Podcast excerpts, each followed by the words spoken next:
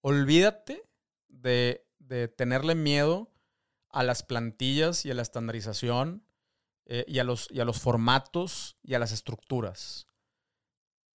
Eh, todo esto libera la creatividad.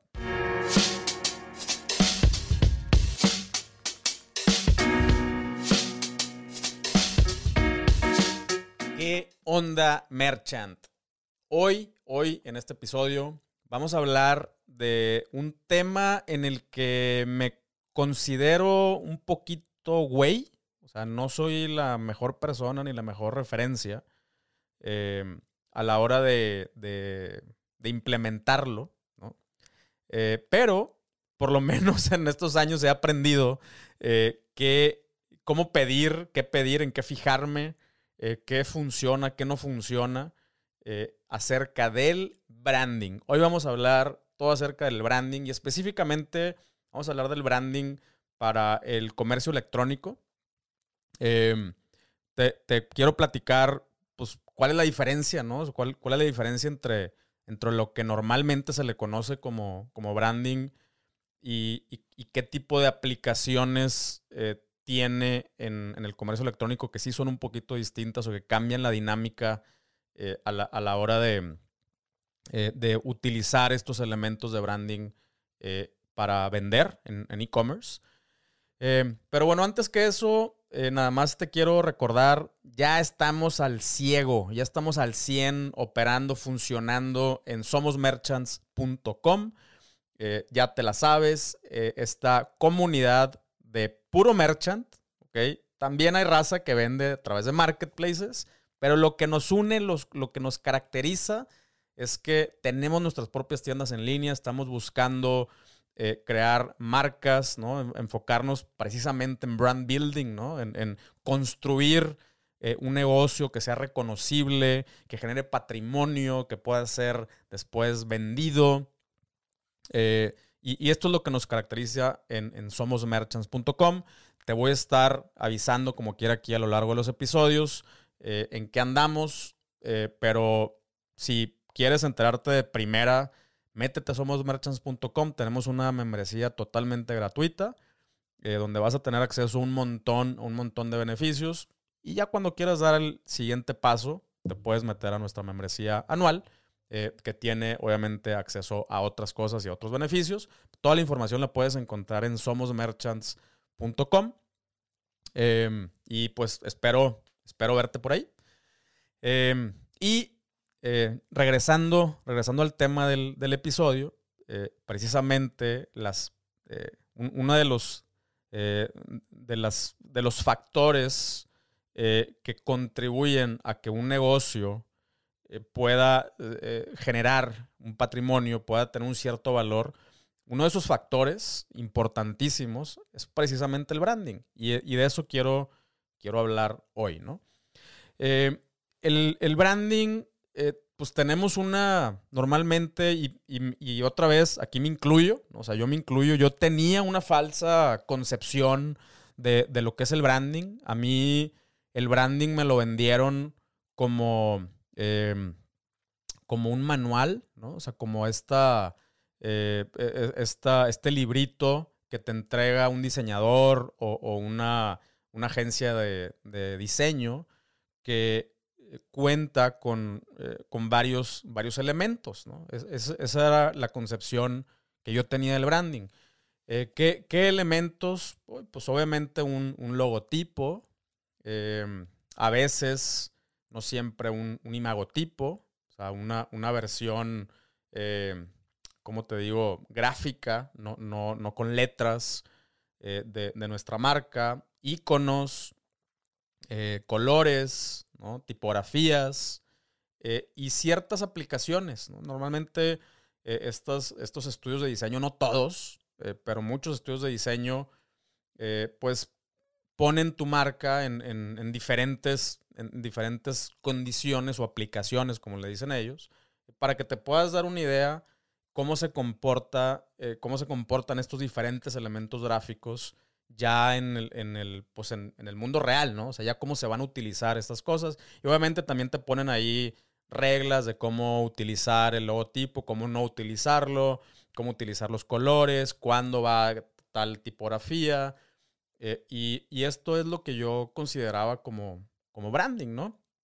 Ahora, eh, muchas de estas, de, estas agencias o estos estudios o, incluso freelancers, eh, pues muestran estas aplicaciones de, de, los elementos gráficos, pues normalmente en cosas no tan digitales, ¿no? Cosas físicas. Oye, que una taza, que una hoja membretada, que una tarjeta de presentación. y, y, desde ahí yo creo que ya eh, no, no, estoy diciendo que, estemos mal o que ellos estén mal. Eh, como yo siempre lo he dicho, nosotros somos responsables, nosotros como emprendedores somos responsables absolutamente de todo, nuestra chamba. Si, si quieres ser emprendedor, si quieres ser merchant, eh, prepárate para, para asumir responsabilidad de absolutamente todo. Sorry, así está, así está este asunto. Entonces, nosotros somos responsables desde que hacemos la requisición eh, o, desde que nos hacen una cotización y nos indican en esta cotización qué nos van a entregar, decirles, oye, no, no, no, ¿sabes qué? Mira, yo no necesito una hoja membretada, eh, digo, a menos que sí la necesites. Em, yo no necesito una tarjeta de presentación, yo lo que necesito son aplicaciones de, de este branding en el mundo digital, ¿no? Y, ahorita a lo largo de este episodio vamos a hablar de, algunos ejemplos y de algunas cosas que es importante eh, que, pues que cuentes con ellas, eh, al, menos eh, a través de como una guía, ¿no? pero bueno, regresando al punto, yo creía que el, hasta aquí llega el branding. O sea, es un tema muy, muy gráfico. Muchas veces lo más, lo más que nos entregan eh, estos estudios es un, tagline o una, o una, frase, un enunciado que, explica eh, el, de qué se trata, ¿no? Por ejemplo, eh, un, una, no sé, refresco de cola, ¿no? Ese viene siendo un tagline que es una frasecita descriptiva de, del producto, o sea, que, que, a lo mejor cuando, o sea, que se utiliza sobre todo cuando cuando el nombre de la marca no describe lo que esa marca hace o lo que esa marca vende, ¿no? Y se necesita reforzar un poquito esta, eh, eh, esta, este logotipo, esta palabra, con una descripción un poquito más literal de, lo que hace esta marca. Eh, obviamente, conforme la marca empieza a ser reconocida o conocida por más personas, pues esto, este tagline muchas veces pierde su función. es como si dijéramos, no sé, Apple computadoras, pues ya no necesitas, o sea, ya, ya no te tienen que decir ese tagline, ya sabes qué, qué es esa marca que vende, qué representa y todo después de muchos años de posicionamiento. Eh, y, además también a veces nos entregan, pues hay un parrafillo, ¿no? Un parrafillo muy, muy poético eh, acerca de, la marca, ¿no? De, quién, o sea, como una mezcla entre quiénes somos y la visión y, todo. Eh, pero lo que yo me he dado cuenta, y otra vez no es el caso de todos los estudios y no es su culpa tampoco, eh, es que muchas veces este manual que te entregan tiene gran parte de los elementos que te entregan, les sirve más a ellos para su propio portafolio que a nosotros como las personas que vamos a utilizar esos elementos eh, que, por los cuales estamos pagando, ¿no? Y, y, te digo, no es, no es para que ahorita, si ya lo hiciste, vayas con tu estudio y digas, ya ves, es que tú no me entregaste. No, no, no. Esto se negocia desde antes de la cotización. Si no lo negociaste desde antes y ya pagaste por lo que te dijeron que te iban a entregar y ya te lo entregaron, pues sorry, eso fue lo que pagaste. Eh, ahorita eh, a, lo que me quiero meter es si vas a em, apenas hacer un diseño o si te vas a meter un rediseño o si quieres complementar el manual que ya te entregaron con estas otras cosas que vamos, de las cuales vamos a platicar, pues negocia con ellos. Oye, ¿cuánto me cobras porque me entregues también A, B, C y D? Eh, a lo mejor puedes llegar a un deal eh, que, te cobren barato. este, o, no sé, darles alguna, alguna buena recomendación o lo, que tú quieras. O sea, eso ya es chamba tuya. Hoy este episodio se trata para que sepas, primero que nada, la importancia eh, de, este, del branding, pero también a qué nos referimos en el e-commerce cuando hablamos de branding, ¿no? Em, entonces, una, una, de las cosas eh, que yo he ido aprendiendo a, lo largo de, estos años en los cuales he lanzado varias marcas es que si tú no tienes una base sólida, y ahorita vamos a, intentar definirla, ¿no? Em, si tú no tienes una base sólida de branding, lo que sucede es que suceden varias cosas, de hecho. la primera cosa que sucede es que eh, cuando ya te pones a aplicar el branding en, otras, en, otros lados que no, es eh, que no es en este manual perfecto eh, en, un mundo no real, ¿no? O sea, real para el estudio, pero no real para la marca. lo, primero que empieza a suceder es que em, o sea, empiezas a modificar el branding. O sea, y esto creo que eh, si, estás escuchando, vas a decir, a huevo, ya, ya te entendí, ya me pasó, eh, o ya me pasó muchas veces, o, ya, le, ya le pasó a alguien que yo conozco. Eso, o sea, recibes algo y, no te tardas mucho en darle en la madre. en, que, en que todo lo que publicas y lo que pones no se vea, no se ve ni cerquita. Eh, del branding inicial o la idea inicial. ¿no? eso es algo que sucede. Y, esto sucede precisamente porque no hay una base lo suficientemente sólida. Los elementos que recibimos cuando, cuando pagamos un, diseño no son suficientes, eh, aunque, aunque tengas un diseñador en el equipo, el, este diseñador tiene eh, su propio estilo, sus propias ondas, su propia idea, interpreta. Eh, o sea, es, un tema, el diseño es un tema extremadamente subjetivo. O sea, cambia con cada sujeto que, interviene. Y esto es un error. O sea, este es el primer error. Eh, no, el branding no puede ser subjetivo. ¿Ok? ahora, es subjetivo porque otra vez no contamos con los elementos suficientes y al no contar con los elementos suficientes para venir a aplicar ese, branding en, el mundo real y en el mundo digital, eh, pues entra el nuevo diseñador y dice, ah, pues yo creo que sería así. O sea, que, que un reel debería de ser así. Que un post que incluye un producto y una oferta se debería ver así. Y, y ese yo creo ya, ya andamos mal. en ese yo creo es donde ya las cosas no se van viendo bien, ¿no?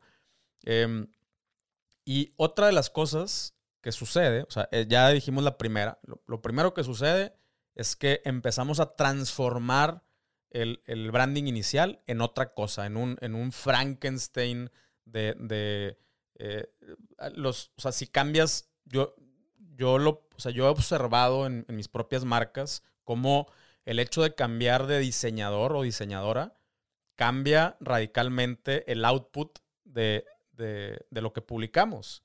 Y eso está mal, no debería de ser. Digo, no estoy diciendo tampoco quédate igual y no mejores y no optimices, eh, pero la, base del diseño, la base del branding no se debe modificar tan radicalmente todo el tiempo. Em, entonces, esa es una, una de las cosas que sucede. La otra cosa es que entorpece la creatividad. O sea, y, esto es un poco contraintuitivo. O sea, eh, oye, güey, ¿cómo, ¿cómo dices que el hecho que tú me entregues eh, un chorro de, cosas ya prefabricadas, eh, ¿cómo, ¿a qué te refieres con que eso mata la creatividad? Sí, eso mata la creatividad. Y ahorita te voy a explicar por qué. Y esto sucede mucho. Para poder crear una publicación, ¿ok? Para poder crear una publicación, ya sea de, eh, community, o sea, solamente un post así saludando a la banda, eh, o, o, algo más comercial, un ad, ¿no? O un mail, o un reel, o un carrusel, o una oferta, o lo que tú quieras. O sea, para poder crear esto, se necesitan un chorro de cosas, se necesitan muchos elementos. ¿Qué vamos a decir? ¿Qué producto? ¿Cuál va a ser la oferta? ¿Por qué? ¿Cuál es el objetivo? ¿Cuál es, eh, eh, o sea, ¿cuál es el, resultado esperado? ¿Qué quiero que pase? Quiero que la gente le dé clic. Quiero que la gente lo compre. Quiero que me dejen su correo. ¿Ok? Quiero nada más informarles. Quiero que interactúen entre ellos. Quiero que me hagan una pregunta. O sea, eh, objetivos, qué, qué, es lo que quiero lograr, cómo lo comunico, eh, lo comunico de una manera gráfica, lo, comunico textual, lo comunico a través de, una, eh, de una, infografía, eh, le pongo movimiento, un, estático, o sea, hay un chorro de cosas que entran en esta ecuación, ¿no? para crear un solo post, para mandar un solo correo, para hacer una sola ad, Entran un chorro de cosas en la ecuación muchas veces una ad forma parte de una estrategia hacia atrás, que esa, que esa ad está conectada con otra y, entonces tiene que continuar la conversación y luego si le dan clic, tienes, o sea, esa persona cuando le da clic va a llegar a una landing y ahí es donde dices, Madre Santa, hay, o sea, hay tantas cosas que entran en, esa, en, esa, eh, en ese proceso creativo y añádele el el hecho de tenerlo que diseñar. ¿Ok? Diseñar, y, por diseñar me refiero desde cero. O sea, tengo que tomar todas esas decisiones, tengo que pensar, una parte importante que ahorita nos vamos a, meter también en eso es qué decir y cómo decirlo. Eh, y además lo tengo que diseñar. O sea, le pongo fondo blanco, negro, de qué tamaño, el producto grande, chiquito, que abarque toda la, pantalla, que esté a la izquierda, que esté a la derecha, el texto. O sea, son un chorro de cosas. Entonces, eh, ¿qué, es lo que pasa? Que o sea, todos estos factores, eh, pues, ¿qué crees? Cansan y entorpecen y hacen las cosas más lentas. Eh, si si tú ya le entregas a, tu equipo, o si alguien ya te entrega a ti, si tú eres el diseñador, eh, lo entiendo. O sea, a veces como emprendedores hacemos todo, ¿no? Y, regresando al punto anterior, peor cuando no tenemos un diseñador en el equipo y nosotros hacemos las aplicaciones de ese manual, lo, le damos en la madre en dos minutos. Pero bueno, eh, regresando a este, a este segundo punto, eh, el, el hecho de no tener una guía lo suficientemente robusta, eh, añadido a todo lo que va de la mano para crear una publicación, eh, esto es lo que yo considero que entorpece más eh, y, mata, mata la creatividad. Podemos ser, te voy a poner un ejemplo bien, bien sencillo, ¿no? Em, si, si yo te digo, oye, eh, necesito que hagas una obra de arte. ¿Ok? Una obra de arte. Punto. No te doy más contexto. ¿Ok? Tú puedes, o sea, tú podrías pensar, eso es creatividad, ¿no? La libertad, la libertad de, de, de crear lo que sea, en donde sea, de la manera que sea, del tamaño que sea, con los recursos que sean. O sea, puedes pensar que eso es la libertad, ¿no? Pero dáselo a un artista, ¿ok? Ahora dile a ese mismo artista, oye, necesito que crees una obra de arte eh, y, necesito que la obra de arte la crees en óleo, ¿ok? Ya, ya, ya nos fuimos más específicos, en óleo, eh, y, que lo crees en, un, en un lienzo de 30 por 30, porque esa obra la queremos poner en un lugar muy específico.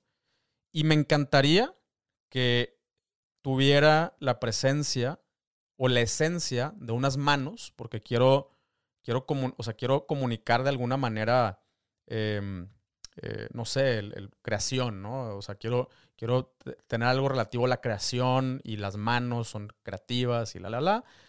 Fíjate, o sea, nos fuimos desde, desde lo, o sea, totalmente abierto a, a, un, a, poner un contexto. Y entonces, ¿qué es lo que tiene que hacer el artista? O sea, aún, aún con esos límites, entre comillas, las posibilidades son infinitas. O sea, infinitas, literal. y, ahí y sigue estando presente la creatividad, ¿no? Nada más que la creatividad dirigida, o sea, dirigida a, oye, un lugar específico, una, a comunicar algo específico. Y creo yo que un buen artista lo toma, se lo tomaría así como, órale, qué chido, güey. O sea, se lo tomaría igual a que si tú le dices, haz lo que quieras, güey. Creo que, bueno, si, si hay artistas aquí eh, escuchando o viendo el, episodio, pues dejen comentarios. No, no es cierto, yo prefiero todo. Pero bueno, ese no es el punto. El punto es de que en el contexto en el que nosotros estamos, que es el comercio electrónico, sí existen estos límites, ¿ok? Hay límites de formatos, de tamaños. En Instagram se usan cuadrados. Sorry, yo no puse esa regla. Háblale a Mark, mi compadre. O sea, en, en, en los reels, eh, se, pues sí, son, son verticales, pero, pero en el feed son cuadrados. Entonces hay que cuidar esos límites. Eh, el, banner de una página, eh, si quieres que abarque todo el, fold, pues es de, de 1080 por, por 500. O sea, y hay un límite. Ese es tu lienzo. ¿Ok? Eh, y así te puedes ir a, muchos ejemplos. Entonces partimos de, límites eh, para, para, crear algo, ¿no?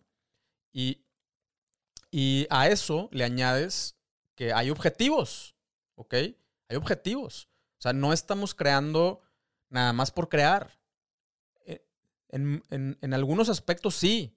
O sea, sí, sí como marcas podemos tomarnos ciertos momentos y ciertos espacios para salirnos del ruedo, no pasa nada.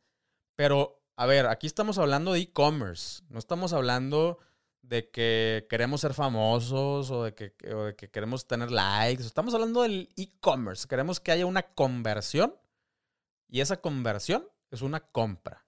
Queremos que la gente saque su tarjeta y hay un intercambio y una transacción, ¿no?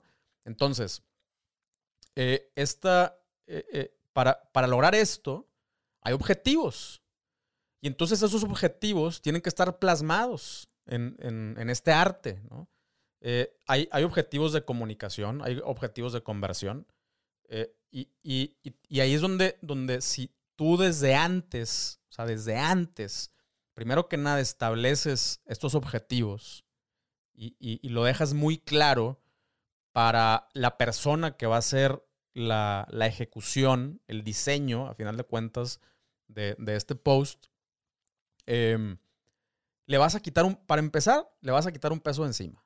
Y esto te lo, eso, esto sí te lo firmo, porque he trabajado con muchísimos diseñadores y diseñadoras a lo largo de, mi vida laboral. Eh, y, esto les quita un peso encima. O sea, que, tú les digas, mira, el target al que va dirigido este post es, le, estamos hablando a estas personas que ya me compraron lo que queremos decirles es que, nos, que les queremos avisar esto. Eh, estamos promocionando este producto. La oferta es esta. Go crazy. Haz lo que quieras ¿no? con, esta información. Y ya con eso les ahorraste un montón a la, la, de chamba. Ahora, si a eso, o sea, si, si a esa, eh, eso, eso que les ahorraste les añade, o sea, también eh, desde antes tú puedes crear, se escucha muy gacho, se escucha muy gacho, ya sé. pero crear plantillas, ¿ok? Crear plantillas. A ver, eh, yo, yo no sé por qué la gente tiene esta reacción ante las plantillas. Me ha pasado como desarrollador, me ha pasado muchas cosas. No, es que ustedes nada más usan una plantilla en Shopify. ¿Y? O sea, ¿qué tiene? Es, es como si te digo, o sea, el mismo ejemplo del, lienzo. No, o sea, es que cómo, o sea, cómo nada más me vas a limitar a, utilizar un lienzo de 30 por 30. Pues ese es el lienzo, sorry. Y una, y una plantilla, y estos, estos límites no son necesariamente malos. Estos límites están ahí porque fueron, eh, después de literal, trillones, trillones de, de, de, de, usos, de clics, de, de, compras, de no compras, de preguntas, de, o sea, trillones de acciones, se crearon plantillas que fomentan la usabilidad, la buena usabilidad. ¿okay? No están ahí de okis. El los formatos que usa Shopify, el formato de, de, checkout, el proceso de checkout, los campos, los botones, dónde están, de qué color, nada está ahí por accidente. Está ahí porque después de trillones de acciones, es la mejor manera de, de, usabilidad para el usuario y por lo tanto de conversión. Y, si hay conversión, pues para el vendedor también le conviene. ¿Por qué, le tenemos tanto miedo a las plantillas eh, y, a, estructuras, ¿no? Em, y a los límites. Debemos de ser creativos dentro de estos límites. Utilizar estos límites a nuestro favor.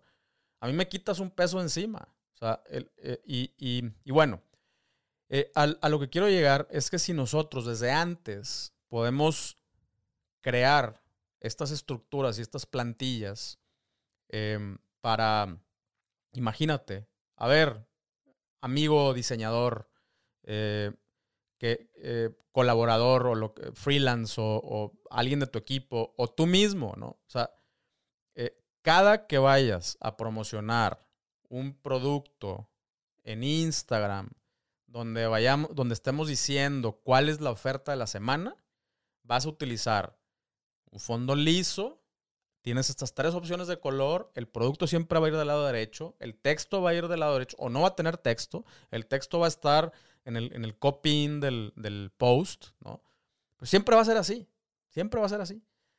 Al diseñador, uh, puedes ver cómo, cómo su, el, eh, levita, levita este, de, todo el peso que le acabas de quitar encima. Y, si este tipo de cosas, o sea, si este tipo de publicaciones que entre comillas son, son un estándar, o sea, son cosas que tienes que hacer, tienes que comunicar para cumplir tus objetivos de, marketing, eh, entonces, ¿para qué cada vez los quieres hacer diferentes? Hay otros espacios en los que puedes hacer cosas diferentes o creativas. Y ahí es donde yo creo que la estructura del branding fomenta la creatividad. ¿Ok? Entonces, recomendación. O sea, ahora sí, ¿cuál es, cuál es la recomendación? ¿Para qué estamos echando todo este rollo? Eh, primero que nada, la, o sea, creo que la, importancia del branding es, es, indiscutible, ¿no? O sea, branding es eh, es, esta eh, esencia de la marca que muchas veces con, con, un color, con un aroma, con un sonido, con lo que tú quieras, ya sabes qué marca es eh, y, ya sabes qué está intentando comunicar esa, esta marca, ¿no? Es, eso para mí es, es, un, es un buen branding. En el comercio electrónico hay muchísimos puntos de contacto en los cuales tiene que estar presente esta esencia. Tienes una página, tienes redes sociales, tienes ads, tienes mails, tienes mails automáticos, transaccionales, em, mundo físico, etiquetas, cajas, papel. O sea, hay un chorro de elementos que son em, como estructuralmente esenciales para que funcione eh, eh, o sea, para que tu marca se, vea y se sienta en cada lugar, en cada rincón, como, como parte de la marca, ¿no? Entonces, mi recomendación es que todos estos elementos, entre comillas, esenciales, los estandarices, crees guías y le digas a tu estudio de diseño, o estudio de diseño, mira, en mi página necesito un banner. El banner mide tanto por tanto. Abajo de, ese banner quiero poner una sección eh, donde quiero contar nuestra historia. Puro texto. Abajo quiero mostrar mi proceso eh, a través de un, carrusel de imágenes. Abajo quiero poner ta, ta, ta.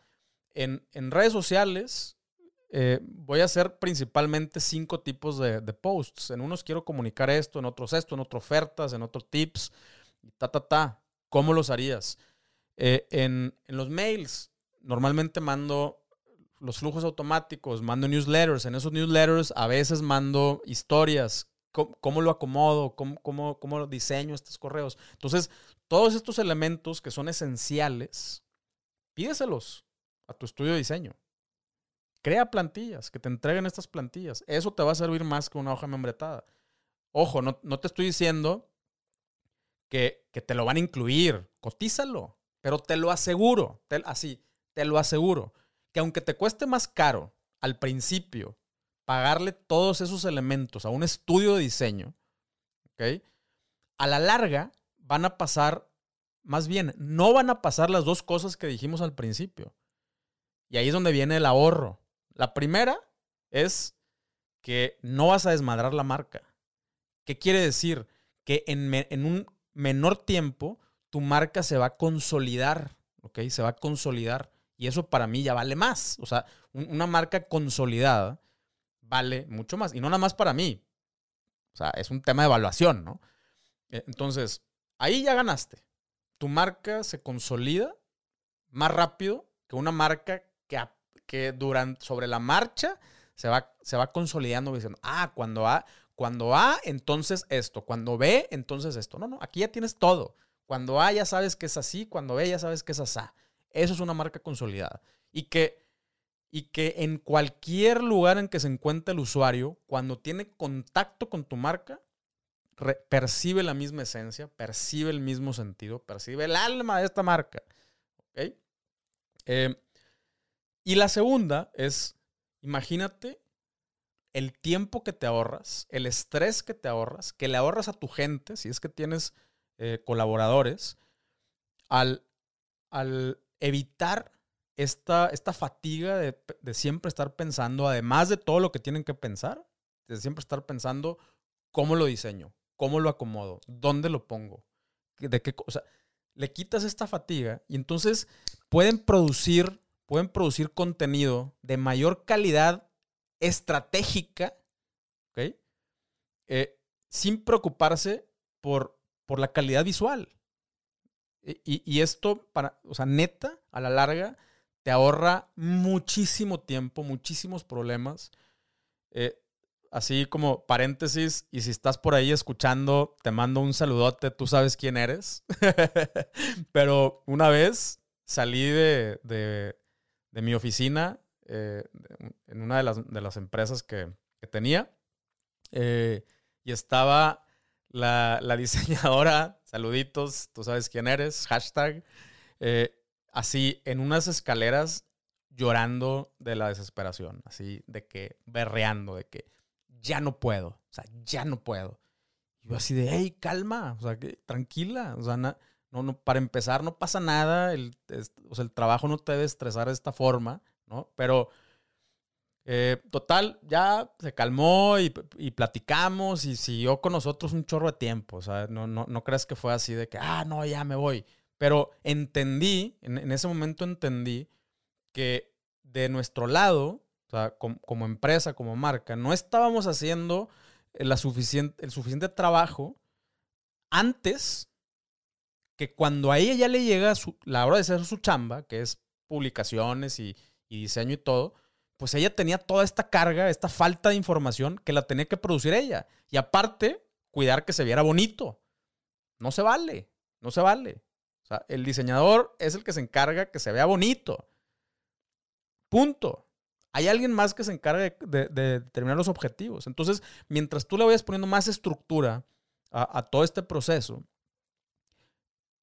conforme va avanzando el proceso, no se va haciendo más estresante para la última persona. En este caso, todo le cayó a, esta personita, ¿no? Que les mando muchos saludos. Pero bueno, ese, es el, e, e, ese es el tema, ¿no? Entonces, te ahorras mucho tiempo, te ahorras mucho estrés eh, y, además, como, como dijimos, haces que tu marca se consolide. Ahora, ya para terminar este episodio, eh, hay, otra cosa que, yo no consideraba como branding y que, que gracias a, a, unos compas que tienen un estudio muy chingón, eh, que los voy a invitar muy, muy pronto también a, pues, a seguir cotorreando este tema. Eh, pero ellos me hicieron ver eh, la importancia también de, de, la identidad verbal. Siempre nos enfocamos en la identidad visual, ¿no? Y así como a un diseñador se le, o sea, tiene que pasar por este estrés de decir, ¿cómo lo hago? O sea, ¿cómo comunico este mensaje a través de imágenes eh, para que el objetivo de la comunicación se cumpla, pero que se vea bonito? Al mismo tiempo, a la hora de escribir, ya sabes, seguramente también te ha pasado. O sea, ¿quieres decir algo? ya sabes lo que quieres decir, ya sabes cuál es el objetivo, a quién le estás hablando, pero dices, pero es que qué palabra, o sea, ¿cuál es esta palabra que o sea, no suena chido? O sea, no suena padre. ¿Y, qué es lo que hacemos? Normalmente lo cambiamos al inglés. cambiamos, cambiamos la frase inglés y ya pensamos que suena cool, ¿no? Eh, pero el, el, el, el, asunto es ese, ¿no? Que, que dices, es que, ¿cómo lo digo? O sea, es que no encuentro la palabra perfecta para decirlo. Y eso es identidad verbal. O sea, también se puede desarrollar un manual de identidad verbal que, que, que cuando, o sea, igual, así como que con, con el diseño, cada que quieras comunicar X, la palabra o la frase clave es esta. Si a eso ya le añades y por 299 pesos, ok, eso ya, o sea, eso ya añade, eh, o sea, eso, eso, ya como complementa ese, ese mensaje eh, que, que, ya está presente en, en, la marca. ¿no? Entonces la identidad verbal eh, es, es, otro, otro tema. Hoy no me voy a clavar en, en, ese asunto. La neta, como te dije en un principio, ahora entiendo qué necesito hacer y qué necesito pedir, pero yo no soy un experto en branding. O sea, yo, yo no soy ni diseñador, ni copywriter, ni nada. Eh, entonces, específicamente para el tema de la identidad verbal, te voy a traer a, aquí a, un par de picudos en, este, en, este, en este rubro. Eh, entonces, para que estés al pendiente también de, de los siguientes episodios. Eh, pero bueno, en resumen, lo, con, con, lo que me gustaría que te vayas es, olvídate de, de tenerle miedo a las plantillas y a la estandarización eh, y, a los, y a los formatos y a las estructuras. Todo esto libera la creatividad. O sea, hace que esa personita que al final de cuentas va a ejecutar, y si eres tú, pues también, que va a ejecutar estas cosas, las va a poder ejecutar en mucho menos tiempo y ahora sí va a tener tiempo de sobra para ponerse creativo o ponerse creativa, ¿no? Eh, no al revés, o sea, no es al revés. Entonces, clávate en eso. Eh, voy a estar dando también algunos ejemplos un poquito más gráficos, siguiendo con el tema en somosmerchants.com. Vamos a, vamos a entrar en algunas sesiones también de esto en somosmerchants.com. Así es que si no te has metido, métete a somosmerchants.com, por lo menos a la membresía gratuita. Forma parte de esta gran, gran comunidad de, pues ya sabes, ¿no? De, de personas que estamos buscando eh, crear, crear estas, eh, estas empresas em, a través de nuestras propias tiendas en línea y nuestras propias marcas. Y ahí continuamos con la conversación. Por lo pronto, creo que tienes tarea y mucho que pensar. Yo también. y bueno, pues muchísimas gracias. Soy Pancho Mendiola y nos vemos en el siguiente episodio. Bye.